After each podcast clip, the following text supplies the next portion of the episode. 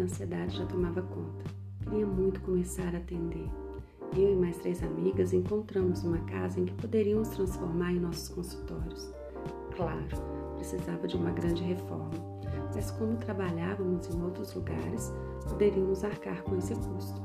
Se fosse hoje, com meu conhecimento, procuraria outros psicólogos que possuíssem salas de sublocação e teria fechado alguns horários para que eu pudesse começar sem ter que investir tanto no primeiro momento e começar a atender, criar um pouco mais de experiência.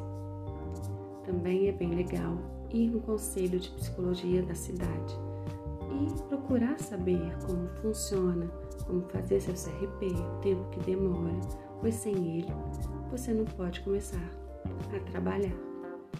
Uma oportunidade bem legal que eu consegui na época foi um projeto da minha faculdade onde eles passavam as pessoas que pudessem pagar um pouquinho pela, pelos atendimentos fora da faculdade. Lógico que o valor era bem simbólico, mas com isso ganhei um pouco mais de experiência.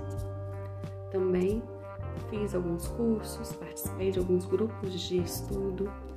A supervisão, por exemplo, é muito importante, é uma ferramenta bem legal para que nós é, possamos trocar, já que a nossa clínica é tão solitária.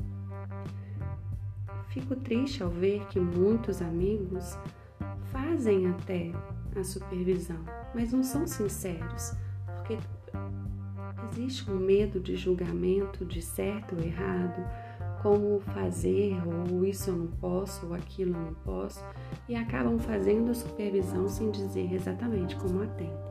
E aí se perde o sentido, já que o profissional que está ali na nossa frente ele pode indicar uma direção um pouco mais saudável para o paciente ou indicar pontos que eu talvez não esteja vendo.